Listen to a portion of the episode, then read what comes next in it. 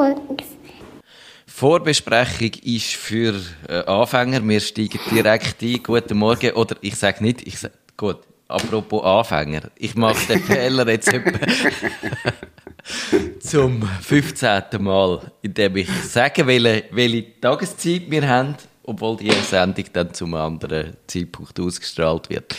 Aber wir sind heute bei einem anderen Zeitpunkt, nicht bei einem anderen Tag. Ja, das stimmt. Es ist, genau. Wir haben einfach ein bisschen Vorsprung auf, auf unsere Sendung. Das ist, Genau. das ist so.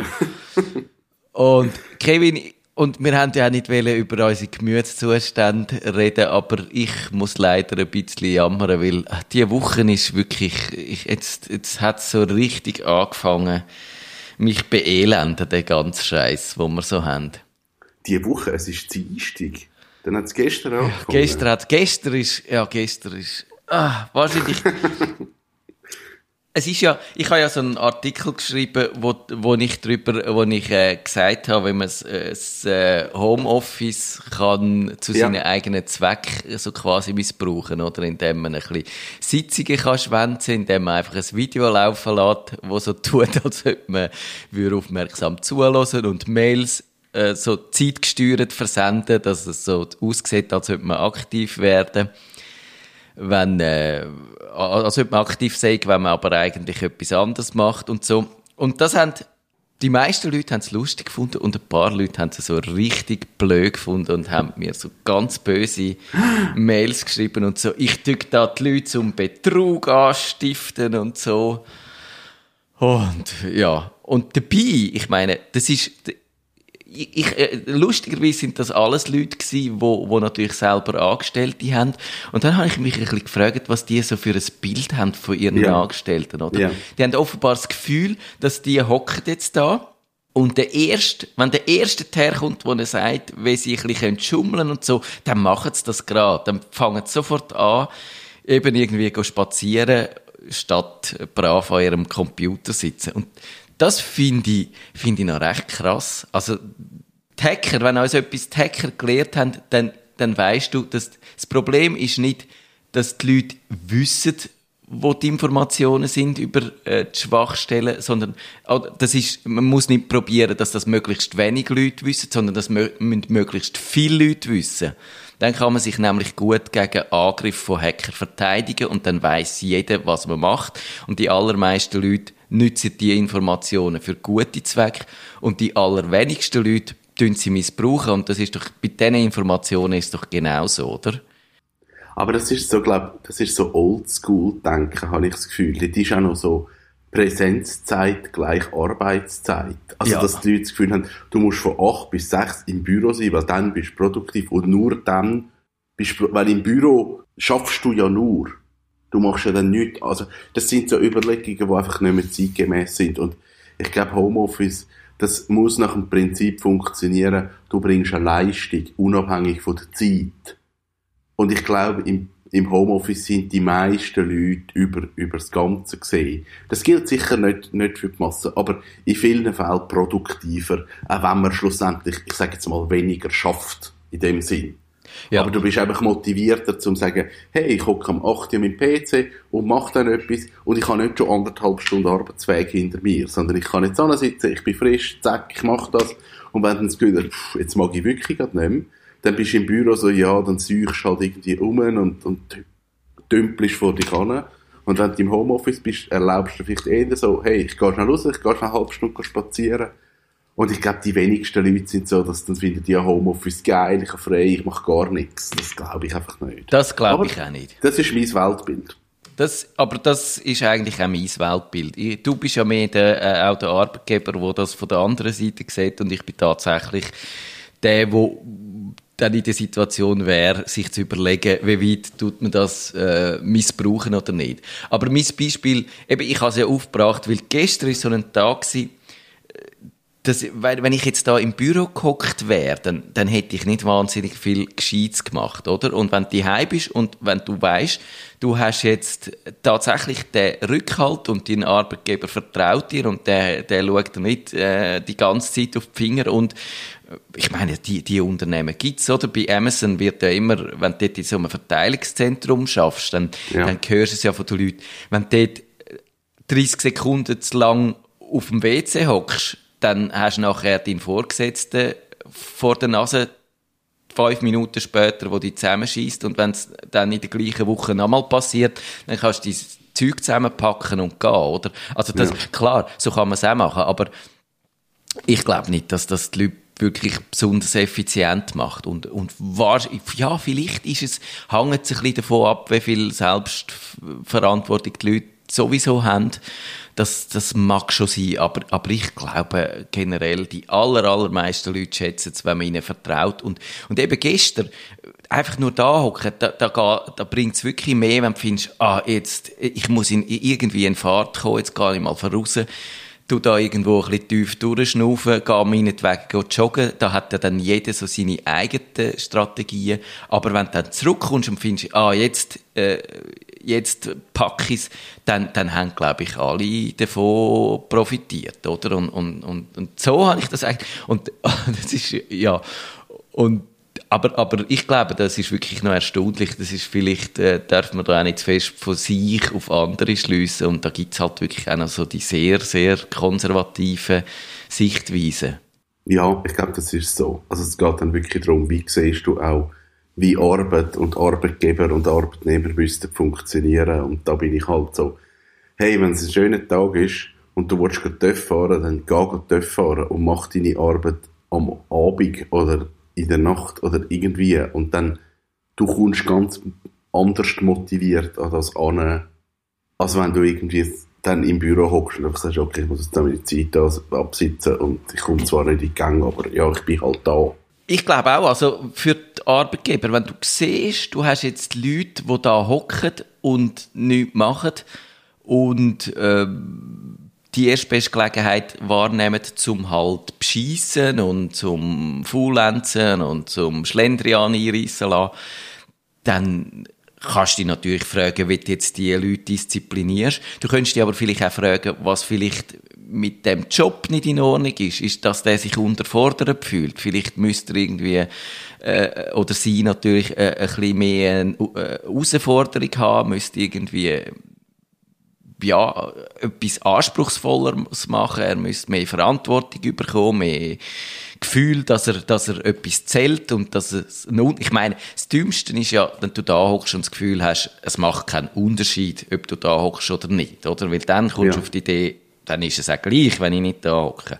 Also ja. musst du den Leuten das Gefühl geben, dass es einen Unterschied macht und dann ich glaube ich, jeder, also die, natürlich, es gibt immer die schwarzen Schafe, aber wir können ja, ich glaube, wenn wir unsere Gesellschaft, und das, jetzt wird äh, das Wort zum Dienstag, wenn, wir, wenn wir unsere Gesellschaft ausrichten nach denen, wo wo Scheiße bauen, dann haben wir einfach einen Polizeistaat am Schluss, oder? Das kannst ja, ja. das siehst du jetzt in den USA. Dort, dort hat man, gibt's dann die, Leute in der Regierung, wir nennen jetzt keinen Namen, ich glaube, ihr wisst, wer mir denkt, wo so ein, ein ziemlich desolates Menschenbild haben und wo das Gefühl hat, ja, die Massen, die, die parieren nur, wenn man, wenn Polizisten ihnen mit dem Gummiknüppel und mit dem Pfefferspray auf, auf den einbrücken. Und dann ist es völlig klar, was du am Schluss für einen Staat hast. Dann hast du nämlich einen Polizeistaat. Und, und wenn du halt den Leuten Freiheit lässt, ja, dann gibt es die Leute, die die Freiheit missbrauchen und, und mhm. äh, mit dem musst du können umgehen. Und das ist, also, pff, manchmal frage ich mich schon ein bisschen, dass wir jetzt über das müssen diskutieren, jedes Mal wieder. Aber, aber es, es scheint halt ein bisschen unsere Aufgabe zu sein, dass, äh, dass wir das jetzt machen müssen. Ja. Also, sollen wir mit unserer Hauptshow loslegen? Können mit unserer Hauptshow loslegen. Weil wir haben, wir haben, wenn ihr jetzt schon wieder gefunden habt, die Leute, jetzt fangen sie wieder so politisch an. Eben so. die Schnurren. Genau. Jetzt einmal Nerds, oder? Das sind doch eigentlich die, wo man von dem ganzen Scheiß sollte verschont bleiben. Dann äh, haben wir jetzt Gelegenheit.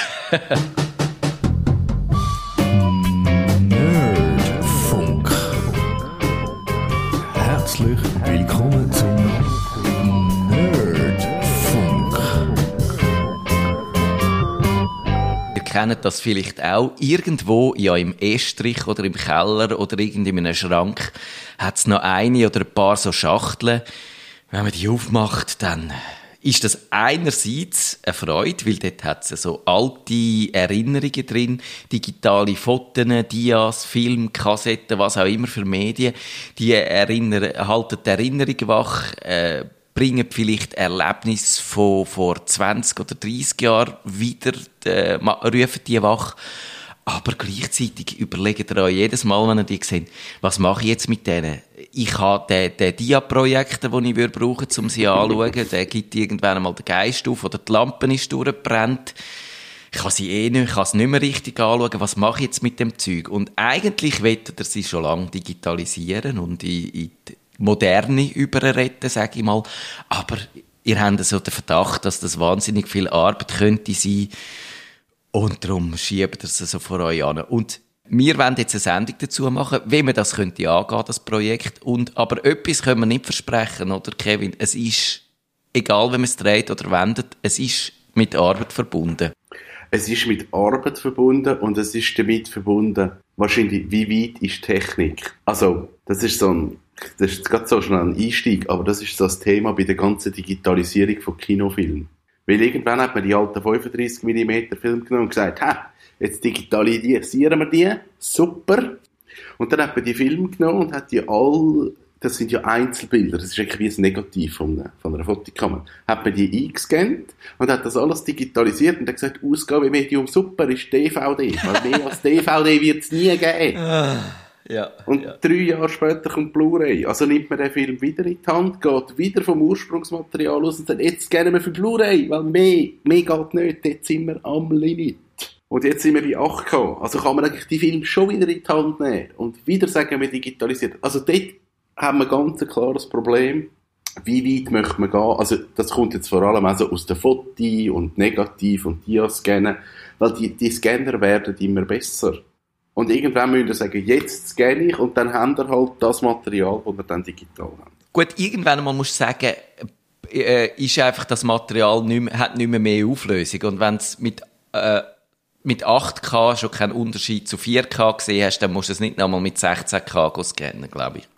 Genau, also ich glaube, der grösste, der grösste Unterschied haben wir wirklich gemerkt, man hat es für DVD aufbereitet und dann später noch für Blu-ray. Und das ist so, wow, da, da kannst du noch richtig viel holen. Jetzt mit 4, 8, 16K und, und alles, das musst du nicht mehr. Aber ja, wenn ihr, wenn ihr das macht, schaut, was ist technisch jetzt gerade das Beste, was ihr könnt, was möglich ist. Dass ihr einfach da schon mal einen guten Stand habt. Qualitätsabschätzungen, die werden sicher, die sind ein wichtiger Bestandteil von dieser ganzen Aktion. Ich glaube, dass, äh, über das reden wir jetzt dann gerade, wenn wir ein bisschen systematisch äh, dran angehen. Und, äh, aber etwas noch zu diesen Filmen. Umgekehrt ist mir dann aufgefallen, dass es Dia-Film gibt, wo oder nicht Dia-Film, was sage ich, dass es Kinofilm gibt, wo, wo ja nicht mehr quasi im Original existieren und das sind zum Teil grosse Blockbuster. Also ich glaube, korrigiere mich, wenn ich mich täusche, aber zum Beispiel Star Wars ist doch so ein Fall, wo, wo eigentlich die Originalkopie äh, fast nicht mehr, die gibt's fast nicht mehr. Natürlich auch, weil der Herr Lukas so viel mal an dem Film umgeschnitten hat, dass, er, dass man niemand mehr weiß, wie er eigentlich ganz am Anfang war. also das ist so, es gibt effektiv viele Filme, gibt es nicht mehr in einer Urform und müssen wahnsinnig viel schwierig aufbereitet werden.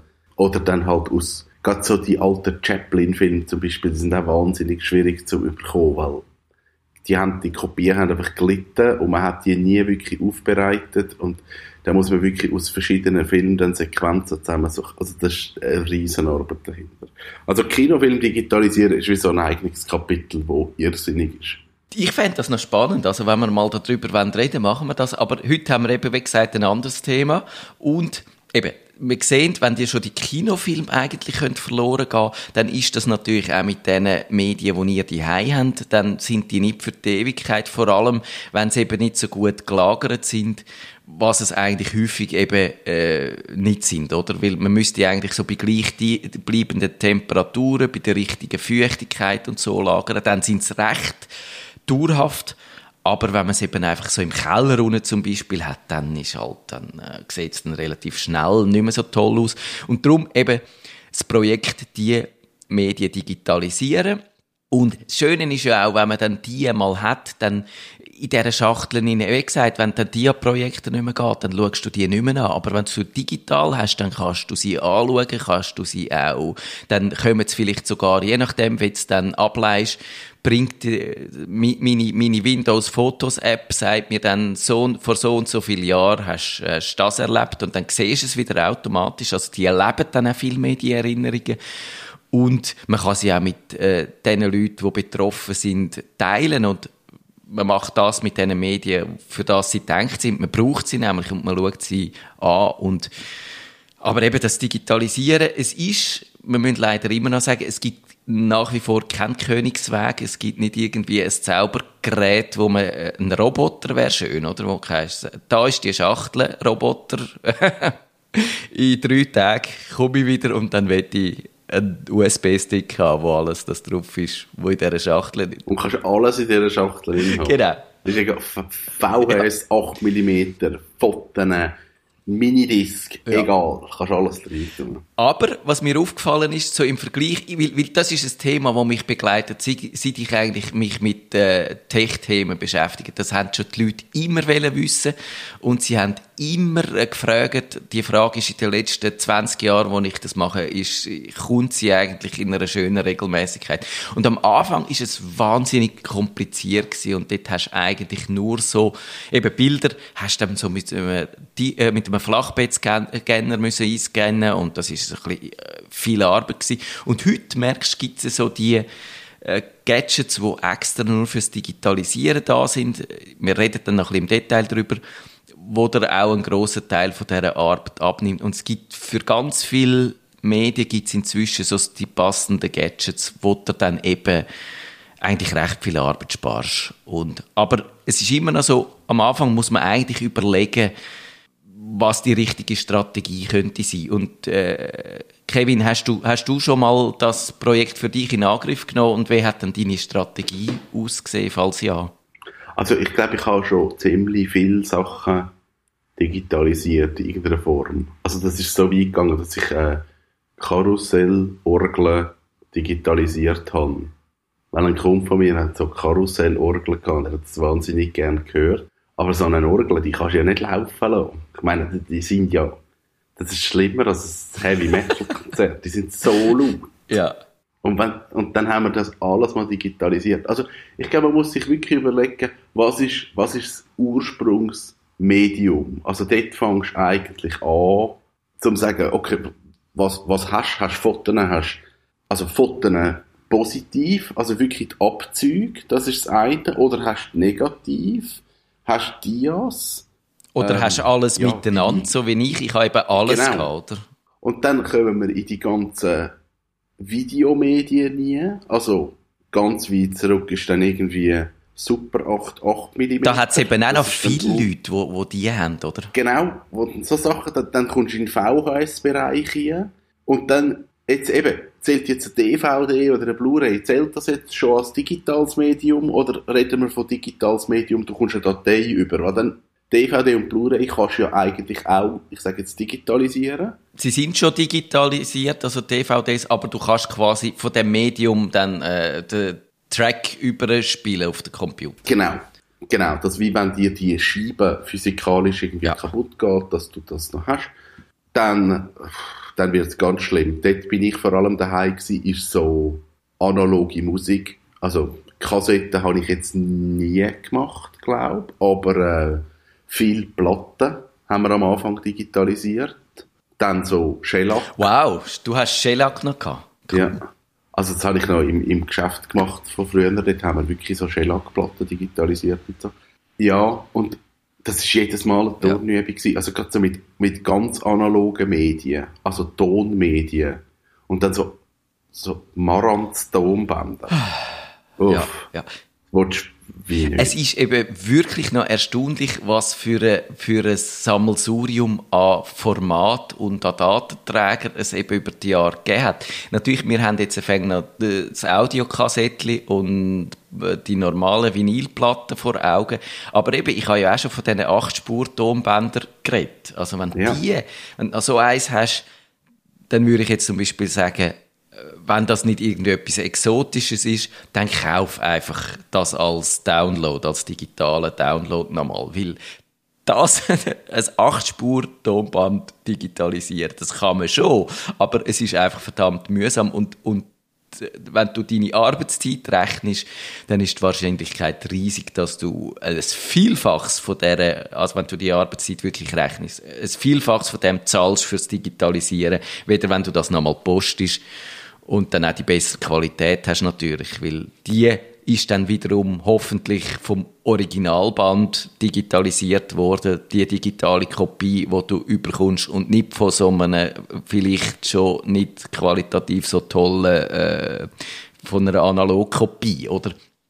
Und eben, ich würde sagen, wie man daran angeht, hängt eben zuerst mal vom Medium ab, dann wie viel man hat. Also wenn du einfach findest, ja, genau. das sind meine fünf äh, Rollen Hochzeitsfotos, die will ich in guter Qualität haben, dann gang zu einem Dienstleister. Gib dir dort Abzahl meinetwegen einen Stutz pro Scan oder 60, 70 Rappen. Das läppert sich, aber du hast, du kommst die super Qualität über, du musst dich nicht damit beschäftigen. Das machen die Leute, die das wissen, wie das geht, die das gut machen. Das finde ich völlig okay. Und der Preis ist, glaube ich, wenn, wenn du wirklich eine gute Qualität überkommst, das kostet halt etwas. Das kostet wahrscheinlich mehr, weder zumal dir den Abzug äh, du für den gezahlt hast, aber dafür gute Qualität, die, die pustet den Staub weg vorher, die, die tun wahrscheinlich auch noch so ein bisschen äh, eine Farbkorrektur machen, alles. Also da kommst du wirklich etwas Tolles über. Ich würde sagen, das lohnt sich. Aber wenn du natürlich 5000 Dias hast im Schrank, dann kannst du nicht, oder wahrscheinlich hast du keine Lust, pro, für jedes einzelne von diesen Dias 5000 äh, oder einen Stutz zahlen, oder? Dann wird es wirklich teuer. Dann musst du wahrscheinlich... Wahrscheinlich mit 5000 könntest, da könntest, da könntest du einen Deal machen. Ja. Ich glaube, da könntest du zahlen und sagen, machen wir das ein bisschen günstiger und die würden sagen, können wir etwas machen. Aber es ist wahrscheinlich, es ist immer noch wahnsinnig teuer. Also bei dieser Menge... Ja Genau. Ich glaube, den Deal kann man sicher machen. Das ist, muss dann damit rechnen, dass dann halt auch nicht der Fotomeister macht, sondern vielleicht der Praktikant. Aber ich glaube, er würde trotzdem richtig instruiert werden. Und eben der Zustand der Medien, ich glaube, der ist noch wichtig. Wenn die gut ja. weg sind, ja. kann man es gut selber machen. Aber wenn sie vielleicht schon recht angeschlagen sind, auch dann wäre das vielleicht eher ein Fall, wo man dann Profis würde anlassen, weil sonst ist halt Gefahr, dass man es dann noch schließt, wenn man es, wenn man es nicht richtig digitalisiert, oder? Und ja.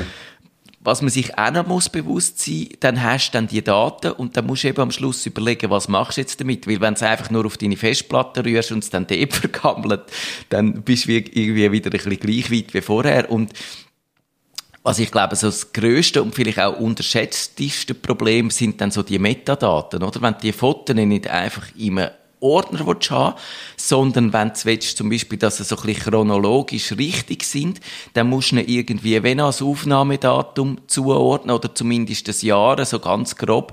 Ich habe es bei meinen dann, ich habe dann, äh, ich meine, du weißt nicht mehr an welchem Tag dass das aufgenommen worden ist, oder?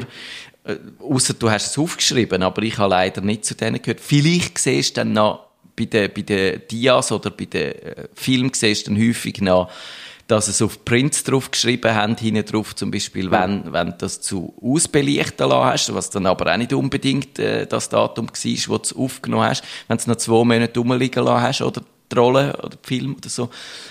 Aber du musst zumindest so ein Pseudodatum ein äh, schreiben, wo vielleicht im Idealfall der Monat stimmt, aber es einigermaßen ein Jahr, würde ich sagen. Und das, das ist dann halt wieder so ein bisschen Recherchen, oder? Und das ist ein bisschen, auch wieder ein bisschen mühsam, vielleicht. Aber vielleicht kannst du auch so ein Familienhappening machen und dann äh, zusammen mit den Leuten die Filme durchgehen und dann sagen, äh, bei welchem Anlass das könnte sein und so und dann, dann äh, ist es ja eigentlich vielleicht noch lustig, sogar, im Idealfall. Ja. Dann würde ich sagen, gehen wir mal konkret auf die Fotos los, ähm, weil das wahrscheinlich das grösste Thema ist. Wie, wie würdest du mit, äh, sagen wir, Dias, mit Papierabzügen, mit Negativ machen? Also, eben, es kommt auch wieder auf die Menge drauf an. Es gibt ähm, zum Beispiel von Canon gibt's gute Kombigeräte, wo man eigentlich einen Flachbettscanner hat wo aber auch Negativ und Dias kann scannen, wo dann so einen Rahmen hat, wo man kann, ich weiß nicht, es sind glaube ich etwa vier Dias oder eben vier Negativfotos nebeneinander kann einscannen. Ähm, das, das leistet dieser Scanner ein, sagst, scan mir das, der macht das in einer okay Qualität. Und du hast nachher ein Resultat, wo, wo recht okay ist. Und du hast auch das Kombigerät. Also du kannst wirklich Abzüge, Negativ oder Dia scannen. Aber halt eben nur immer so vier oder drei miteinander. Das heißt, bei 5000 machst du dann 1200 Scan-Vorgänge. Mhm. Was Mühsam ist. du nicht willst. Weil genau. jeder geht wahrscheinlich zwei, drei Minuten an, wenn du willst, Genau. Also das ist einfach monoton, ja. genau. Und da, genau, das ist jetzt das, was du gesagt hast. Der, der Scan-Vorgang, der geht tendenziell sehr lang. Also man muss ja, wenn man jetzt ein, ein Negativ oder ein Dia anschaut, dann hat man eine Fläche von 36 auf 24 mm. Das ist relativ klein und dort kommen dann die DPI zum Zug. Also dort kann man sagen, in welcher Auflösung möchte ich das scannen. Und da redet man irgendwie eben von diesen 3600 dpi oder 4800 dpi oder mehr. Und das sind einfach, wie viele einzelne Bildpunkte kommen jetzt auf 2,54 cm. Und das ergibt nachher die eingescannte Größe vom Bild. Ist das logisch? Ja, ja, ja. So halbwegs.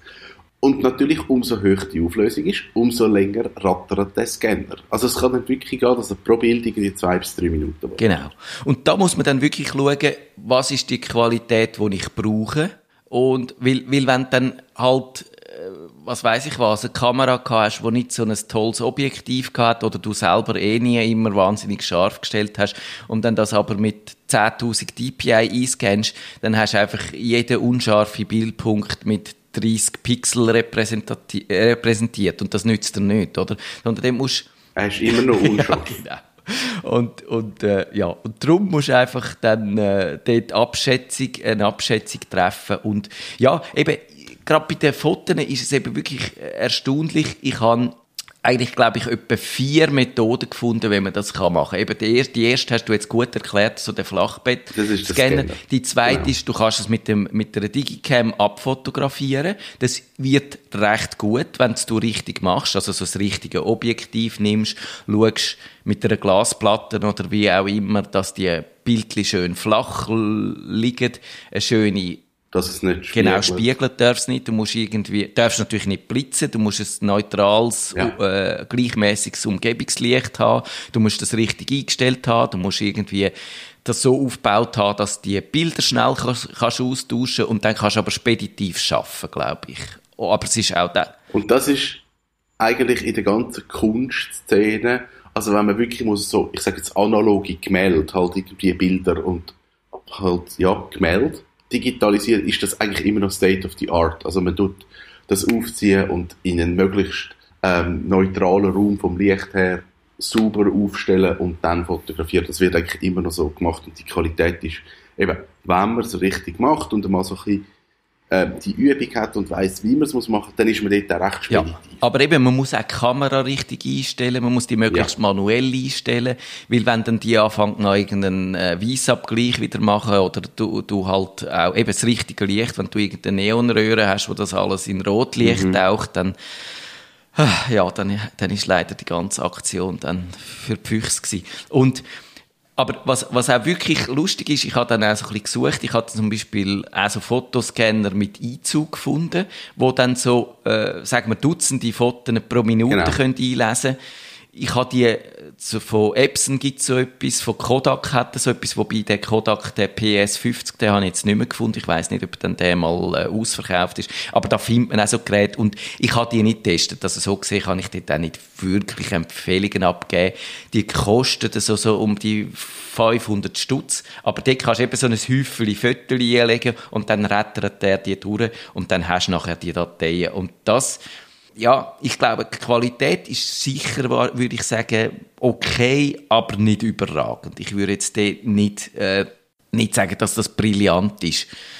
Genau, es kommt auch eben immer wieder darauf an, wenn du 5000 Fotos hast, dann machst du einen genau. Kompromiss, genau. weil du willst es irgendwann einfach erledigt haben. Und so Geräte gibt es auch für Dias ja. und Negativ. Also wo ich dann eigentlich wie bei einem Dia-Projektor so einen, ein, ein Karussell habe, wo ich meine äh, meine Dias drin tun oder meine Negativ drin tun und dann läuft das einfach durch und scannt euch ein Bild nach dem anderen ein, leitet es ab und scannt das nächste. Und dann könnt ihr einfach sagen, okay, die 40 Bilder, die lasse ich jetzt einmal laufen, der kann da zwei Stunden machen, nach zwei Stunden kommen und hofft, dass es nicht verbrannt hat. Genau, genau. Das stimmt. So eine, und das ist mein Ansatz gewesen, ich habe das vor etwa, ich würde sagen, vor etwa sechs, sieben Jahren wahrscheinlich für mich gemacht.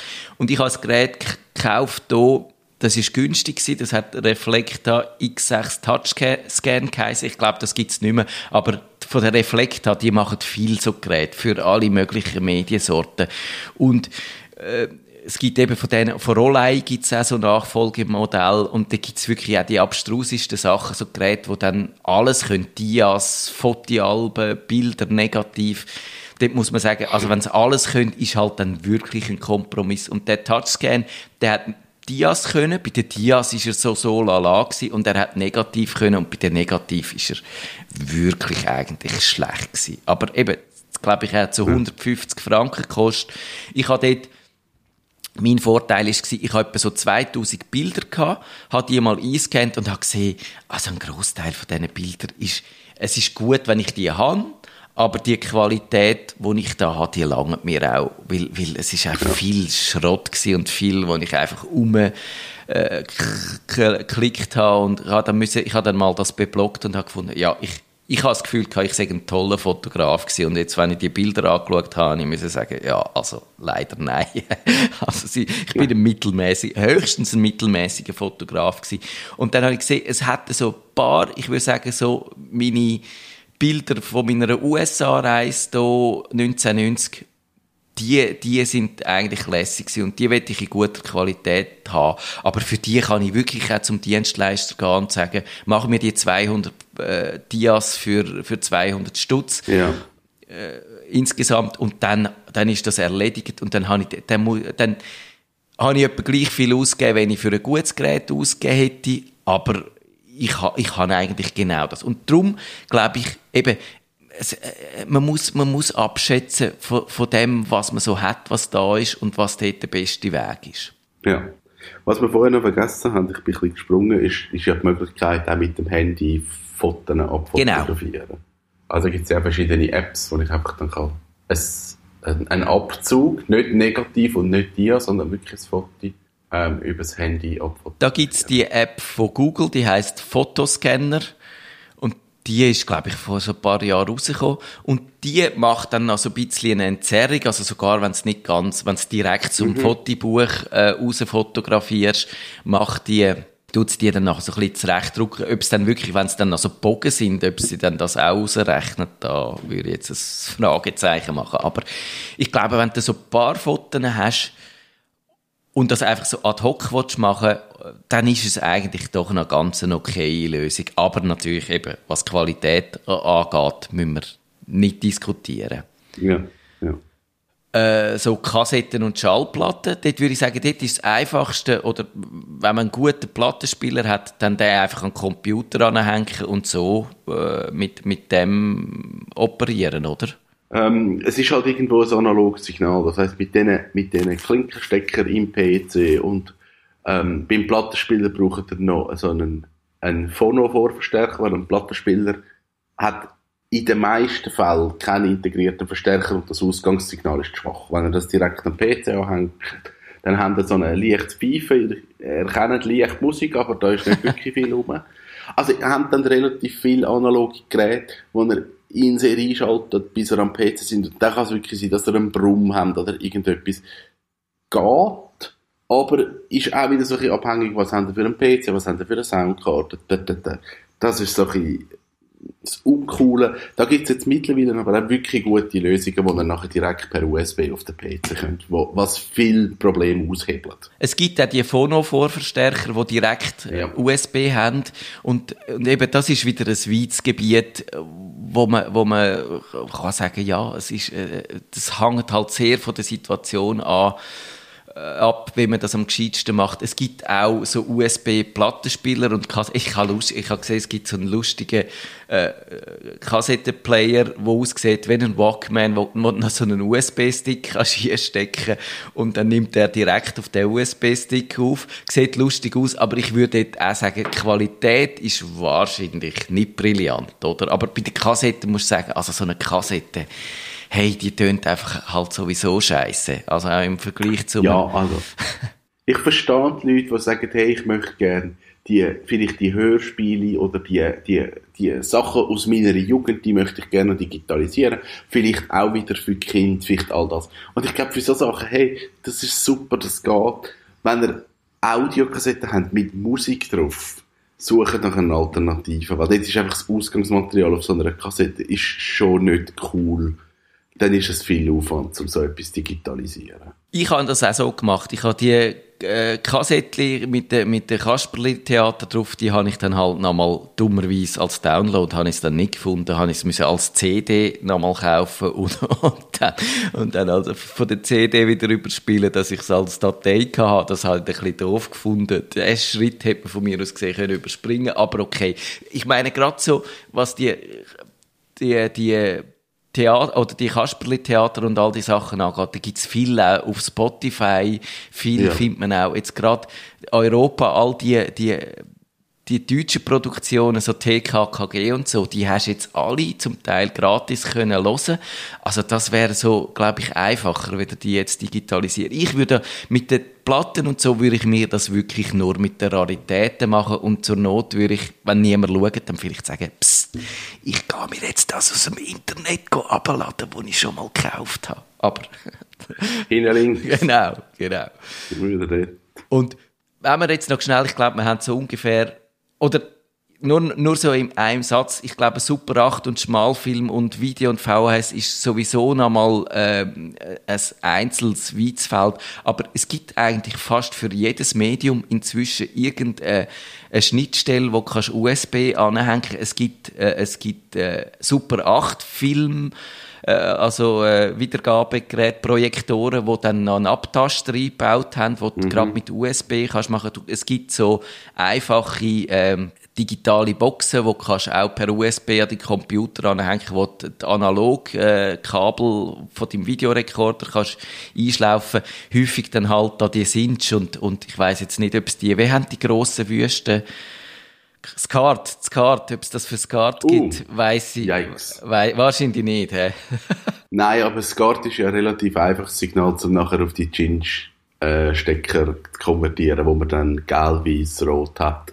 Oder Super VHS, wenn, aber eben, das ist wieder so das Thema, das du nicht willst. Genau. Und, und dann bist du natürlich eben wieder in dem Bereich hinein, was machst du dann mit diesen mit diesen Signalen, oder? Weil gerade dann beim, beim Video musst du dann schauen, dass äh, je nach Lösung, wenn dann die, die, die Lösung dir irgendwie das AVI, also so ein Microsoft Video für Windows rausspielt, dann bist du auch nicht wahnsinnig viel weiter. Also dort musst du dann auf die richtigen äh, Dateiformat schauen, also MP4 wäre heute vielleicht eine gute Lösung, also dass dann dort wieder möglichst kompatibel bist zur Zukunft und ja, also das ist dann, glaube ich, auch wieder ein, ein weites Feld, oder? Und dort würde ich auch sagen, wenn du Videofilm hast, wo du ab Fernsehen aufgenommen hast, dann such die einfach aus anderen Quellen, aber deine Heim und, und also, was wirklich, ich habe dann noch, um das noch schnell zu sagen, ich habe geschaut, was so die Dienstleister kostet und die einzelnen, äh, Fotos sind relativ teuer, aber was eigentlich relativ günstig sind in vielen Fällen, sind so die, die, äh, Super 8 Film und auch VHS und alles, weil es ist eigentlich klar, weil die können es einfach einspannen und laufen lassen und dort muss nicht einer ja. daneben stehen, sondern dann muss er wieder gehen, wenn, wenn das fertig ist und, und dann noch schnell die Datei wieder einpacken und den Film wieder aufräumen und das äh, leuchtet eigentlich noch ein. Und zum Beispiel der, der Rüdi kennen ihr sicher auch da zur Wintertour in der Metzgas, der, der Fotoservice, äh, der, der macht so Zeug. Und, und ich würde jetzt mit, mit Super 8 würde ich wahrscheinlich jetzt einfach zu dem gehen. Und dann kannst du ein bisschen plaudern mit dem und sagen, wenn er es machen soll. Und dann kommt dort, glaube ich, etwas Gescheites raus dabei. Ich kann den nicht, aber... Ich habe das nie gemacht, aber, aber so mein Eindruck. Aber das ist so etwas, wo man eigentlich muss über die ganze Digitalisierungsgeschichte sagen. Viel ist einfach Routine. Ja. Man muss Knips wissen, man muss Tricks wissen, man muss wissen, wie sind die Einstellungen. Und dann ist man da schnell. Also, wenn ihr wirklich exotische Medien habt, geht wirklich zum Fachmann. Es ist wie, die wissen gerade, wie sie es machen und sind zehnmal schneller als ihr. Genau. Und das gilt auch für Fotos, für alles. Also ich glaube, die könnt euch dann auch noch mal ein bisschen auf eure äh, spezielle Situation hinberaten. Und das wäre wirklich so mein äh, Plädoyer auch für die Leute. Ich glaube, gerade auch jetzt in der Krise haben die auch kein leichtes Leben gehabt. Also wenn die dann nochmal können, vielleicht so einen Auftrag machen, wo sie dann vielleicht ein bisschen mehr zahlen würden, wie ihr jetzt er eigentlich gedacht haben. Aber das ist auch nochmal eine gute Tat, würde ich, würde ich so sagen, oder? Und Ja. über die ganze Nachbearbeitung, Metadaten haben wir jetzt und, und Aufbereitung äh, haben wir jetzt nur so ansatzweise geredet, aber ich glaube, das ist nochmal etwas, wo man sich wahnsinnig kann vertun kann. Vielleicht müssen wir dann da nochmal eine Sendung nachschieben.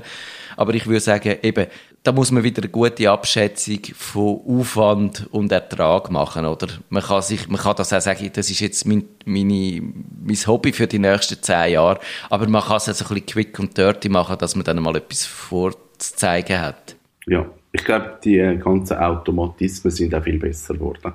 Dass man einfach kann sagen hey, ich habe alte Fotos, mach mal. Und das ist eigentlich recht gut geworden. Okay. Über das reden wir vielleicht nochmal gesondert, weil äh, das ist ja jetzt auch so eine Lückenbüßer-Sendung gewesen und die Sendung, die ihr eigentlich hättet wollen hören, die über den Internetzugang, die machen wir dann in, in einer Woche mit dem DigiChris. Vielen Dank. Danke vielmals. Bis gleich. Tschüss zusammen. Das ist der Nerdfunk. Auf Wiederhören sagt der Nerdfunk. Nerdfunk. Ihre Nerds am Mikrofon Kevin Recksteiner und Matthias Schüssler.